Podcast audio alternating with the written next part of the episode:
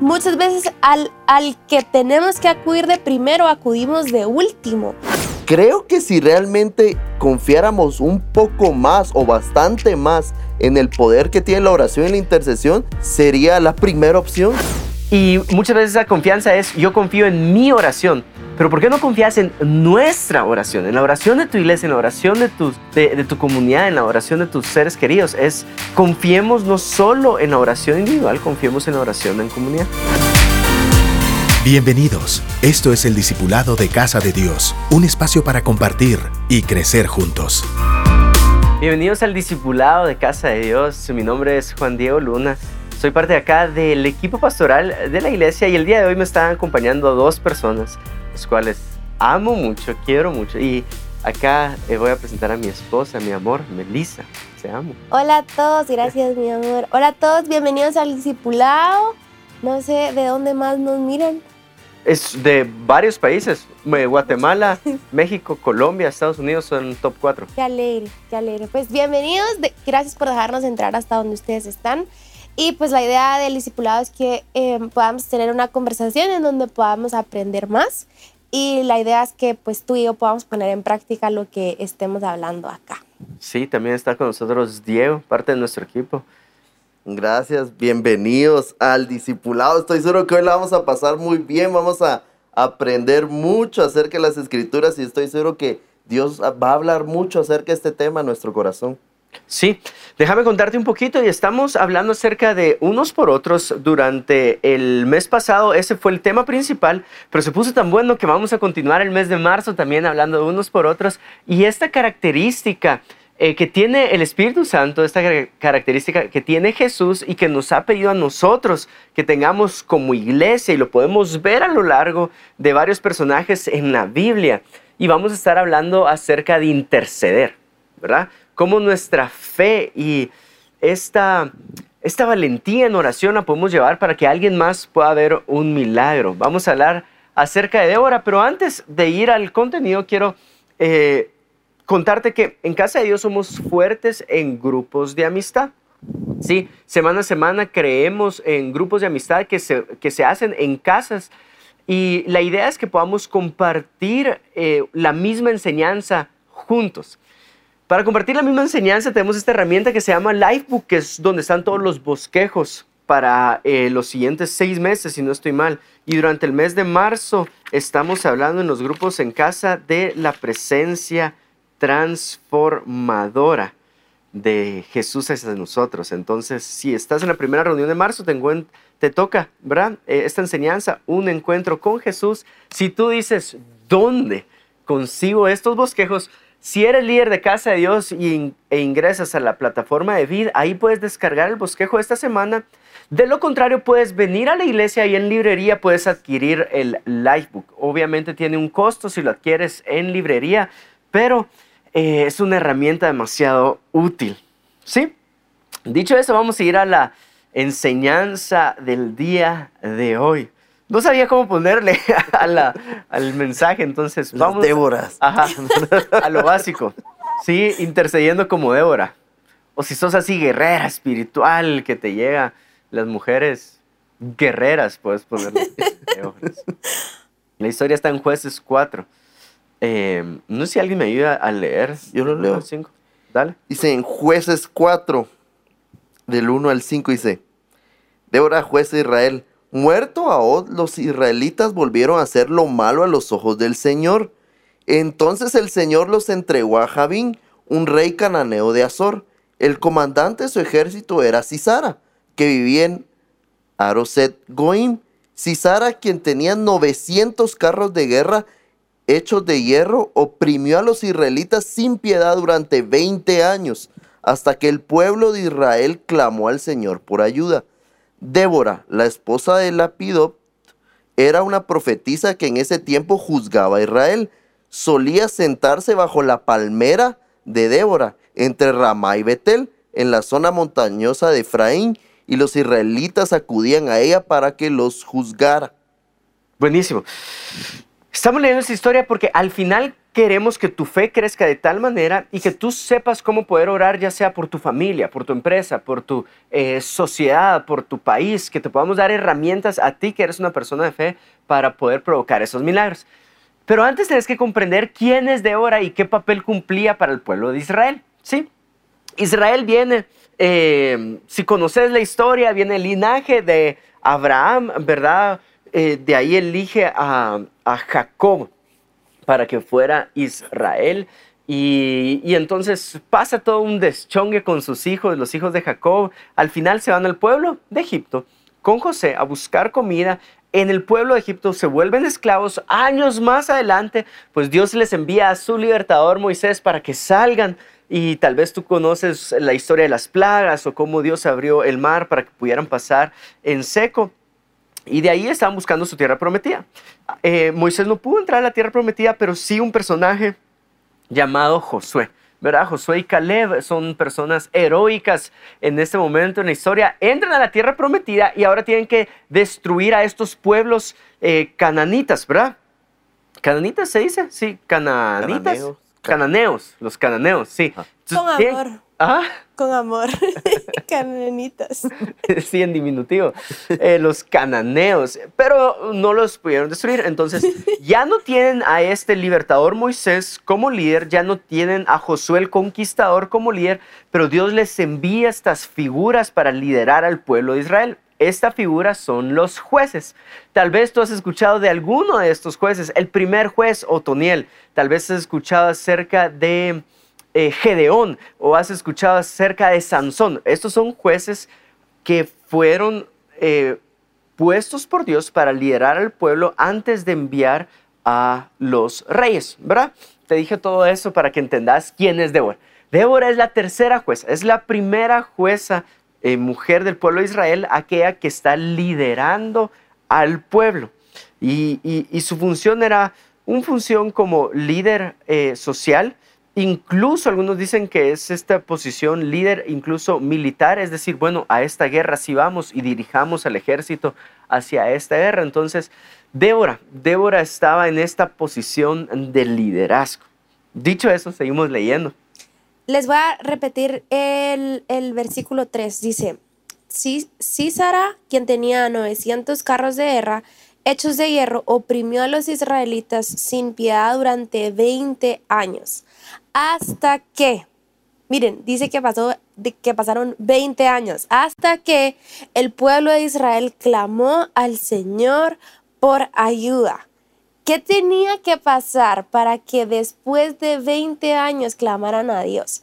El pueblo de Israel, conociendo que existía Dios, no era como que no supieran quién era Dios, sabiendo 20 años se tardaron en buscar ayuda. Yo no sé qué, por qué se tardaron tanto tiempo. O sea, con haber leído 20 días después de estar oprimidos, me hubiera parecido como, eso fue bastante, pues. Pero 20 años. Y muchas veces somos así. Muchas veces al, al que tenemos que acudir de primero, acudimos de último. Buscamos ayuda por acá, buscamos ayuda por allá, eh, conectes, qué sé yo, personas que conocemos. Eh, personas a quien les tenemos confianza, pero al último a quien vamos es a Dios. Sí, yo no sé si alguna vez les ha pasado que alguien les llega a contar que están viviendo un momento difícil, ¿verdad? Y es que ya probamos esta solución, ya probamos tal hospital, ya probamos tal doctor, y tienen esta frase que, que medio me frustra a veces, que dicen, lo que nos queda ahora es orar. Entonces, como nuestra última opción es orar y es, no, esa debería ser siempre nuestra primera opción. Yo con dos horas de migraña ya estoy clamando al Señor así eh, em, grueso. Y ellos, quiero hacer énfasis en lo que está diciendo Melissa, pasaron 20 años. Y te quiero hacer esa pregunta a ti que nos estás escuchando, que nos estás viendo. ¿Te cuesta tanto clamar al Señor? ¿Te cuesta ponerlo en primer lugar? Em, ¿O lo buscas inmediatamente? Y tal vez cuando uno lee esto, es, lo más seguro es que Débora sí estaba clamando a Dios desde el principio, ¿verdad? Lo que hacía falta tal vez era un clamor en comunidad. Mm. Que juntos, digamos, tú soluciones Dios, tu solución es Dios. ¿Saben que Nuestra solución es Dios. Y hay veces que necesitamos esa armonía en nuestra casa. Tal vez la mamá sabe que es Jesús, pero hace falta que juntos sepan que es Dios. De, parte de Dios va a venir nuestra solución. Em, te lo digo para que en tu lenguaje siempre puedas involucrar a tu familia y decir, ¿saben qué? Busquemos al Señor. Eh, busquemos a Dios. Algo que me gusta mucho que hace Melissa en la casa, siempre que José Juan se va al colegio, siempre antes de dormirse, Melissa, eh, oremos, ¿verdad? Oremos juntos. Y desde ya, desde pequeña, saber que es, es, Jesús, es Jesús nuestra solución, es Jesús nuestra primera opción. Si eres padre de familia, no haz esas costumbres en tu casa, ¿verdad? Eh, sé estricto. Te voy a exhortar a que sea desde cuando alguien exhortando a los papás a ser estricto, pero sí, sé estricto. tal vez sos estricto en, en muchas otras cosas, ¿verdad? Y se te olvida ser estricto en clamar al Señor, como familia clamar al Señor. Creo yo que podemos retomar eso. Es una buena práctica como familia. Hay algo que se me viene. Nosotros eh, nos vas. Nuestra visión es dar la vida por los amigos. Y si tú estás en un grupo, en un discipulado, si tú tienes una necesidad, vale totalmente la pena que se, que se lo contes no solo a tu líder, sino a todo tu grupo y a todo tu discipulado, porque no es lo mismo que solo una persona. bueno, en todo caso, si alguien va a saberlo, que lo sepa tu líder, pues, pero no solo, no solo eh, vas a tener la oración de tu líder, sino puedes tener la oración de todo un grupo y todo un discipulado. Y hay veces que, que mm, yo le agradezco mucho cada vez que alguien me viene a contar. Yo, gracias por contármelo, gracias por esa confianza. O sea, a, mí me gustaría que lo sepan todos para que juntos estemos orando por esa necesidad. Y hay veces que, eh, ¿qué? No sé ni, ni qué palabra usar, porque no sé si es como, me da pena, no les quiero molestar, y ya cuentan su, su, necesidad o su necesidad que tuvieron cuando ya la pasaron. Fue como, ay, estuvo un momento difícil. Es como, bueno, ¿por qué no me contaste? O sea, no lo tenías que pasar solo, te pudimos haber ayudado con víveres, te pudimos haber ayudado con, con, con lo que fuera, también con oración, pero, pero no la tenés que pasar solo y muchas veces no, no escuchamos esas necesidades por, por pena, falta de confianza, pero yo te quiero animar a que con todo y pena y confianza le contés a tu grupo, le contés a tu discipulado lo que estás viviendo para que juntos puedan ver un milagro en tu vida. Sí, no tienen que pasar 20 años, no tienen que pasar 20 días, ¿verdad? Sí, y a veces tenemos esa tendencia como seres humanos a, acabar a lo que decías, de confiamos más en nuestros medios, en nuestros recursos, en nuestra capacidad, y cuando agotamos todo eso, después de no sé cuánto tiempo, tal vez meses, como decía Meli, o años, ya decimos, ah, voy a clamar al Señor cuando Él debería ser nuestra primera opción. Y creo que si realmente confiáramos un poco más o bastante más en el poder que tiene la oración y la intercesión, sería la primera opción. Porque yo estoy seguro si alguien les hubiera dicho, si ustedes claman al Señor, si acaba esa opresión, ellos no hubieran esperado 20 años, hubieran esperado uno o dos días, pero es esa confianza en que cuando yo oro, Dios me escucha. Cuando yo oro por alguien, Dios y, a mí me gustaría ponerlo en plural, lo que estás diciendo. No necesariamente es cuando yo oro, va a suceder. Acá el énfasis es cuando nosotros oramos, ¿verdad? Va a suceder. Y muchas veces esa confianza es, yo confío en mi oración. Pero ¿por qué no confías en nuestra oración? En la oración de tu iglesia, en la oración de, tus, de, de tu comunidad, en la oración de tus seres queridos. Es, confiemos no solo en la oración individual, confiemos en la oración en comunidad. Y hay algo bien importante y es una de las primeras lecciones de lo que acabamos de leer y cada leer alineado a lo que estás hablando, es la necesidad de tu comunidad es tu necesidad. Pero para primer, para reconocer primero cuál es la necesidad de la comunidad, tenemos que acercarnos, tenemos que tener los ojos abiertos. Yo cuando veo la, vida de Jesús, él siempre estaba atento a las necesidades de la gente. Ah, esa mujer samaritana eh, no tiene agua. Eh, voy a empezar a hablarle eso, de ahí le voy a hablar de sus cinco maridos. Y así, pero él identificaba necesidades que tal vez todos ya habían visto, pero nadie le había puesto importancia. Y tenemos que tomar algo en cuenta con la intercesión.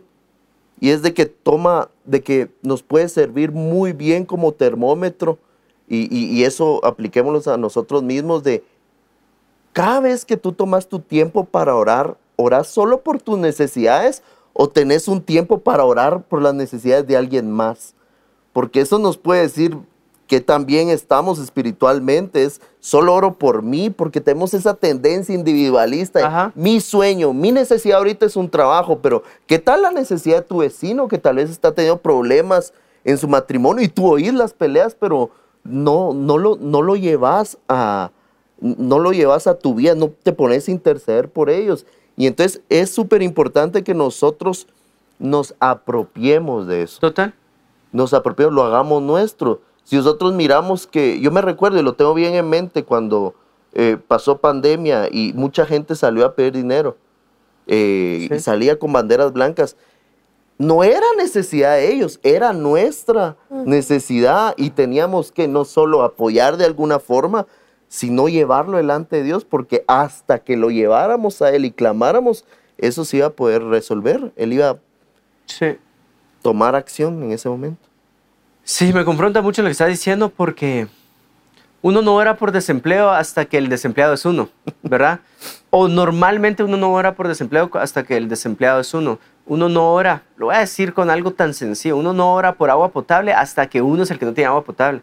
Y si lo podemos ver en nuestra comunidad, sí hay, o sea, como iglesia. Durante este mes hicimos un ejercicio bien bonito que creo yo que se va a quedar para los meses que vienen y por delante. No, no, no le veo un fin y es que la gente pueda escribir su petición, ¿verdad? Y que nosotros domingo a domingo podamos leer las peticiones y orar desde plataforma en el momento de oración.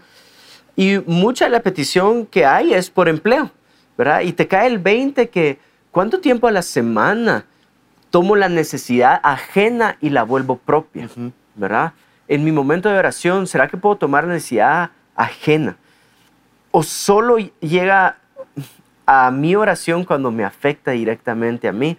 Y eso es lo que caracteriza a un corazón intercesor, a un corazón de todos los demás, Ajá. ¿verdad? Que el intercesor tiene esta capacidad de agarrar la necesidad ajena y volverla propia.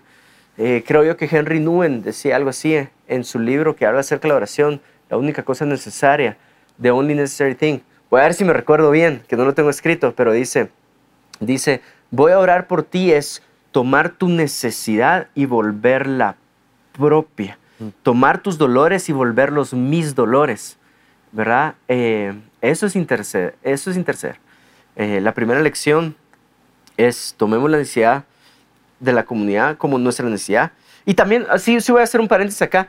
El problema, bueno, un problema social que estamos viendo nosotros como iglesia es que hay minoristas que tienen la capacidad de tomar la necesidad ajena y volverla propia y hacer todo un movimiento acerca de eso. Y lo que estoy hablando muy específicamente, y como este es un discipulado, lo puedo hablar así específico, eh, hay banderas de colores, ¿verdad? Que toman esta necesidad de una minorista y, y lo hacen un movimiento para hacerse escuchar. Y ahora puedes ver países, por ejemplo, hace unas semanas Colombia despenalizó el aborto después de seis meses. Si tú estás diciendo, tiempo, ¿esa es una necesidad del pueblo o es una necesidad de los minoristas? Estoy seguro, estoy plenamente convencido que no es una nece- necesidad general, es una necesidad de unos minoristas. Pero ¿qué hicieron? Los minoristas tomaron la voz de algunos y, e hicieron todo este movimiento. ¿Te imaginas que nosotros pudiéramos llevar esa fuerza colectiva, tomar la necesidad de algunos y, o sea, podríamos lograr más, Sí. ¿verdad? El problema es que no lo estamos volviendo propio. Y da coraje, de cierta Sí. forma. Y sabes qué es lo bonito, ¿saben qué es lo bonito? Yo, yo me he encontrado muchas veces orándole a Dios, Señor, yo no siento nada por la necesidad de esa persona, hace que me duela, hace que me moleste, hace que me, hace que me incomode tal cual lo está viviendo esa persona, porque entonces yo me voy a poner a orar como que si esta onda es mía, como que si soy yo la que no tiene trabajo, como que si es mi hijo el que está enfermo, como que si es mi mamá la que está desahuciada, como que si es mis papás Sí. los que se van a divorciar o mi propio matrimonio el que está pasando un momento eh, duro, pues entonces sí puedes orar así, sí puedes orar así, orar así. Eh, Dios es tan que él, él lo que más quiere nosotros es un corazón sincero, entonces se vale, se vale, o sea, se vale, es como, ah, no estoy sintiendo nada. Señor, poneme mi, o sea, poneme en mi corazón empatía, poneme en mi corazón lo que está sintiendo esa persona y así voy a poder orar más. Y no lo voy a tomar como un, ah, voy a orar por ti y se me olvidó. Y nunca más te volví a preguntar cómo sigue tu mamá, cómo estás, cómo, cómo te sentís, ¿verdad? Entonces, ayuda a eso, se vale hacer esa oración si, si no lo estamos sintiendo. Sí, creo que como iglesia y como comunidad fuimos llamados a ser la voz de, de los indefensos, de los desvalidos. Sí. Yo encontré un versículo que me voló la cabeza. Yo un día entero pensando en él y en, Proverbios 29, 7, TLA dice, la gente buena se preocupa por defender al indefenso, pero a los malvados eso ni les preocupa. O sea, hay muchas causas por las cuales nosotros de verdad nos deberíamos indignar y como cristianos debería llevarnos a hacer doblar nuestras rodillas, como la que mencionabas. Sí.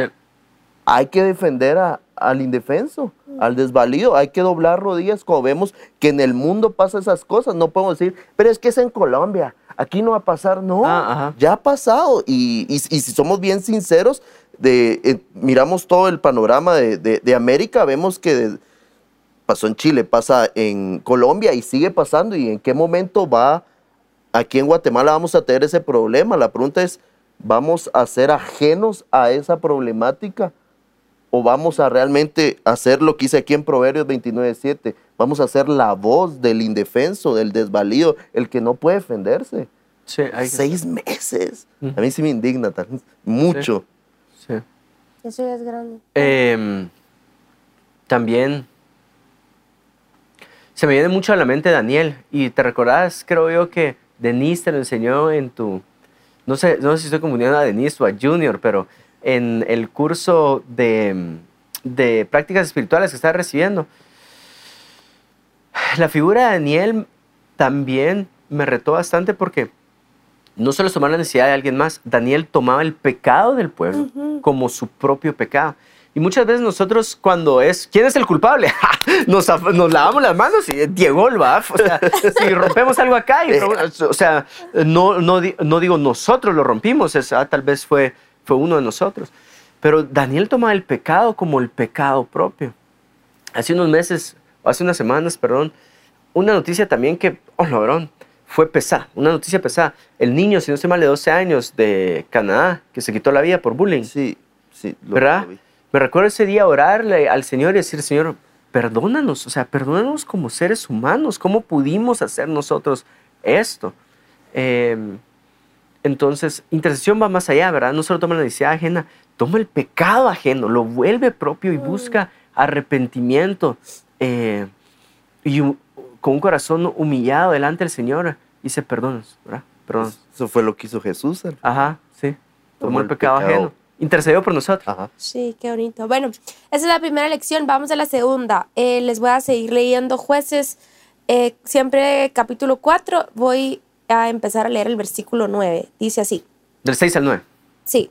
Un día Débora mandó a buscar a Barak, hijo de Abinoam, quien vivía en Sedes, en el territorio de Neftalí, y le dijo, el Señor, Dios de Israel, te ordena, reúne en el monte Tabor a diez mil guerreros de las tribus de Neftalí y de Zabulón, y yo haré que Sísara, el comandante del ejército de Javín, vaya al río Sison junto con sus carros de guerra y sus guerreros. Ahí te daré la victoria sobre él. Barak le dijo, yo iré, pero solo si tú vienes conmigo. Muy bien, dijo ella, iré contigo, pero tú no recibirás honra en esta misión, porque la victoria del Señor sobre Císara quedará en manos de una mujer. Así que Débora fue con Barak a Ces. ¿Cuál es la segunda lección que te queremos enseñar en, esta, en este mensaje? Em, y que podamos ponerla en práctica. Interceder te va a demandar un esfuerzo físico y confianza en Dios. Yo me recuerdo que bueno. les voy a abrir mi corazón acá y una de las razones por las que no me gustaba irme a encuentro era precisamente a servir, era precisamente por la parte de intercesión. Ujú. Y les voy a explicar por qué. Mi oración era de 20 segundos y mucho. O sea, eh, me recuerdo que nos siempre en, en los, en los encuentros de casa de Dios, eh, buscamos un tiempo para apartarnos con el equipo mientras la, la que está predicando está predicando y oramos por, por si es perdón, por, por el mensaje que está pasando en ese momento. Entonces yo me recuerdo que em, yo oraba 20 segundos y la que estaba dirigiéndolo así, power, así de que se tiraba unos 18 minutos sin parar. Entonces yo, imagínense, yo a los 20 segundos con mis ojos abiertos y yo veía que todas, así, todas cerrados los ojos y se ponían a interceder.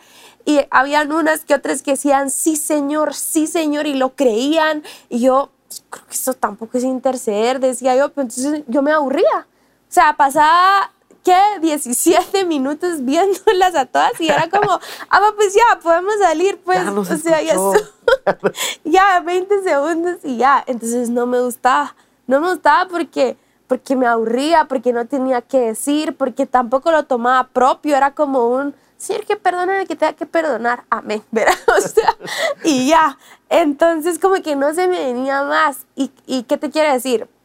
Sí va a demandar un esfuerzo físico porque va a ser tiempo, em, este, pero a la es como, se vuelve como un músculo, ¿saben? Es como a la medida que tú lo vas haciendo más, si por así decirlo, para no usar palabras, para usar palabras eh, fáciles, se te van ocurriendo más cosas. De, de un problema que es el no perdonar, se te vienen muchas otras cosas que puedes tomar de eso. Entonces sí te va a demandar, la intercesión te va a demandar un esfuerzo físico y una confianza en Dios.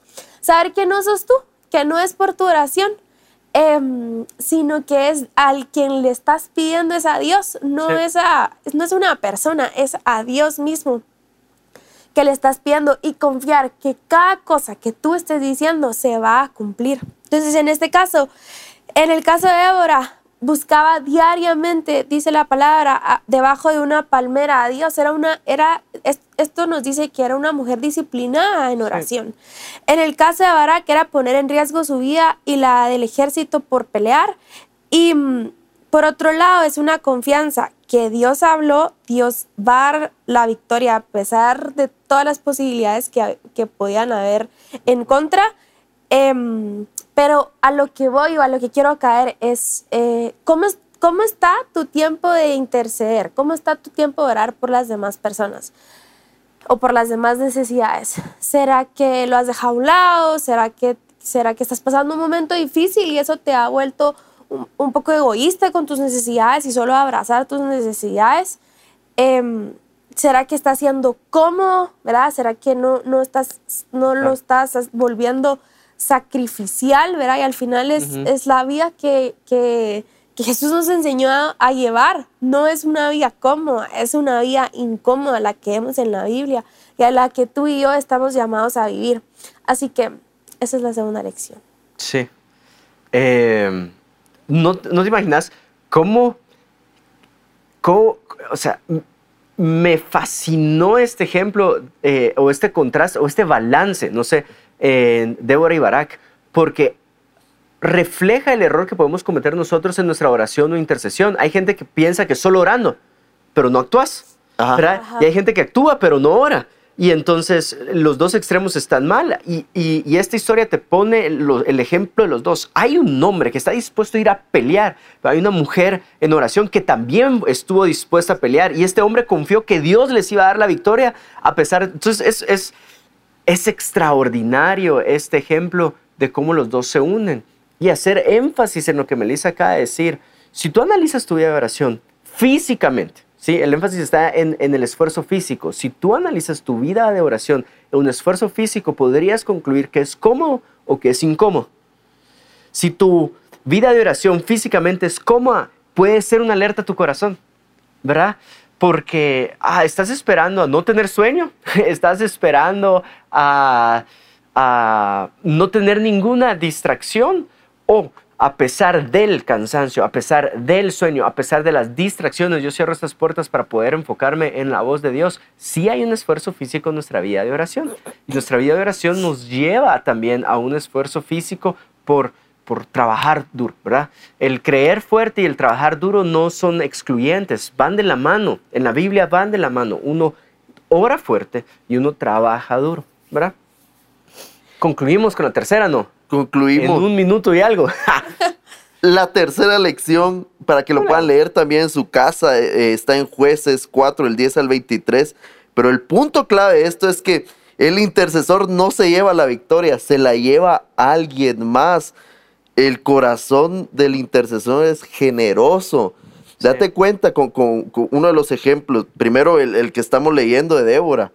O sea, al final ella intercede por la victoria de su pueblo y al final la victoria de su pueblo no, no era precisamente solo le convenía a ella, era para todos, pero igual hizo Jesús con nosotros. Jesús muere en una cruz, intercede por nosotros y la victoria la gozamos nosotros. Y hay muchos ejemplos de la Biblia, Naamán. Sí. Su sirvienta fue la que intercedió para que él fuera y recibiera el milagro. No era el milagro de la sirvienta. Si no han visto ese episodio, vayan a verlo. Sí. Fue, hablamos. fue el milagro de Naamán, pero la sirvienta lo literalmente lo hizo propio. ¿Por qué ella tuvo que haber intervenido para que él fuera y recibiera su milagro? Porque ella se puso en los zapatos de él. Igual con los cuatro amigos del paralítico, el bien lo tuvo el paralítico, pero los cuatro amigos fueron los que tomaron ese riesgo de abrir un hoyo en el techo. Y así sucesivamente podemos ver mil ejemplos en donde la victoria se la lleva alguien más. No intercedemos para que nuestro nombre sea conocido. De hecho, intercedemos para que el nombre de Dios sea exaltado cuando se responda esa oración o esa petición que hacemos en intercesión. Sí. Sé generoso en tu oración. Eso es lo que te queremos decir. Sé generoso en- la intercesión. Muchas veces nos parece injusto que eh, si alguien se lleva el esfuerzo, o sea, si yo me llevo el esfuerzo físico, o hablemos de nosotros como si fuéramos un grupo de intercesión, si nosotros tres nos llevamos el esfuerzo físico, la demanda física, esa carga, ¿por qué alguien más va a tener la victoria? ¿Verdad? Nos parece de cierta forma injusto que uno sea el que chambee para que el pago se lo lleve alguien más. O sea, no. Y, por eso es que la intercesión es, es generosa, ¿verdad? Nosotros, nosotros nos llevamos esta carga física para que alguien más se lleve la victoria. Y nuevamente, como lo ha dicho Diego ya un par de veces, es porque apunta a Jesús. Es porque estamos reflejando a Jesús con ese corazón. Jesús se llevó la carga física, el pecado sobre su cuerpo, para que la victoria, ¿quién la tuviéramos? Nosotros. Él se llevó la carga para que nosotros tuviéramos la victoria. No sé si quieres decir algo más antes de concluir. No, estamos. Ya estoy. Creo que con esto quisiera terminar. Si tenemos la plena confianza que cuando oramos por los demás, tenemos la plena confianza de que el Espíritu Santo y Jesús está ahí, lo haríamos más seguido y más confiado. Y ahora déjame decirte, eso sí sucede. Jesús y el Espíritu Santo son nuestros intercesores y nos acompañan cuando oramos por las necesidades de los demás. Tengamos esa confianza que cuando estés ahí en tu carro, en tu cuarto, en donde estés intercediendo, el Espíritu Santo está ahí y Jesús está ahí. Y esa confianza que alimente tu fe para creer que vas a ver la respuesta pronto. Sí. Amén. Bueno, sí quiero decir algo. Dale. Este, si tú, si tú nos decís, Meli, eh, eh, Juan, Diego, ¿cómo puedo ponerlo en práctica hoy? Y le aprendo mucho al Diegoli. Él no lo va a decir, pero es, él es un pastor y intercesor hecho y derecho.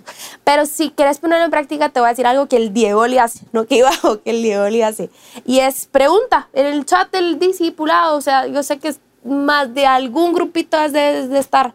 Y lo que él dice es, muchis, voy a tomarme un momento para orar. Eh, si alguien tiene alguna necesidad, me la puede mandar. Y ahí van. Entonces, si tú lo quieres poner en práctica hoy mismo y no sabes cómo, eh, quién querrá, que en, en el grupito que tengas, eh, miren, voy a tomar unos momentos para orar. Créanme, no conozco a nadie hasta la fecha que tenía una oración, aunque sea por pena, te va a decir, eh, bueno, si estás en persona, aunque sea por pena, te va a decir, ah, sí, ora por, por mí, te hice algo, ¿verdad? Pero, pero ahí puedes empezar a, a, a- poner en práctica esta enseñanza. Buenísimo. Eh, sí me voy a tomar un, par de minutos para concluir, porque no quiero dejar la historia inconclu- inconclusa, ¿verdad? Eh, viene Barak, baja al río, ahí tiene el fre- enfrentamiento como Dios le había dicho a Débora, el pueblo enemigo se confunde, eh, empiezan a huir, huyen en el río, unos quedan ahogados, el rey Cícera sale huyendo solito, exhausto, y llega a una tienda. En esa tienda hay una mujer que se llama Jael, que le da posada, pero ella sabía que era un enemigo. se queda dormido y ya es dramática la historia, ¿verdad? Esta mujer toma un eh, cinceles, Taca, o es como un gran clavo Ajá. y un martillo y lo mata, le clava la cabeza al suelo y, y es por eso que otra mujer se lleva la victoria. Es lo que Débora le estaba diciendo a Barak. Tú no tendrás la victoria, se la llevará alguien más. ¿Por qué quiero concluir en esta historia? Porque cuando nosotros intercedemos tenemos que entender claro contra qué intercedemos, ¿verdad? Eh, no es que todos salgamos acá con un martillo y un cincel y vámonos a tronar a nuestro enemigo y clavarle la cabeza al suelo. Porque si algo cambió del Antiguo Testamento al Nuevo Testamento es este término de justicia. ¿Quién es nuestra justicia ahora? Nuestra justicia es Jesús, Y Jesús replantea el término de justicia con lo siguiente. Si te dan una cachetada, si te pegan en una mejilla, ¿qué es lo justo? Lo justo ya no es regresarle la cachetada a su mejilla, lo justo es que tú pongas la otra mejilla. Y redefinió justicia en Él. Él es nuestra justicia. La paga del pecado es muerte, pero yo no morí, sino que Él murió por mí. ¿Por qué te digo todo esto? Es porque cuando nosotros intercedemos, imagínate que tu empresa recibió una estafa, ¿verdad? Eh, o tú como persona recibiste una estafa y estás orando pa- e intercediendo. ¿Cómo se miraría tu oración? Señor, hazle justicia al estafador. Ok, vamos en buen camino, ¿verdad? Que lo estafen a él. no, ya, ya te desviaste, ¿verdad? Eh, es como decir que le pongan un, un- clavo en su cabeza. No, ya te desviaste. Eh, ¿Cuál es nuestra oración? Señor, haz justicia. Ujú. Que te conozca a ti y yo lo perdono por la estafa que me hizo. Y que en este perdón te pueda encontrar a ti y que Él vuelva su corazón hacia ti, Jesús. Entonces nosotros oramos para que Jesús se manifieste en la vida de las personas. Si no, viviríamos de una forma muy vengativa y muy sangrienta el día de hoy. Con eso concluyo. Nuestra intercesión es para que Jesús se muestre en la vida de todas las personas. ¿Sí? Dicho eso, oramos. Padre, te pido que puedas levantar en nosotros una fe y un corazón generoso para poder tomar la necesidad de, las demás personas y volverla propia. Haz en nosotros un intercesor como Cristo Jesús intercedió por nosotros. En el nombre poderoso de Jesús. Amén. Amén. Dios te bendiga.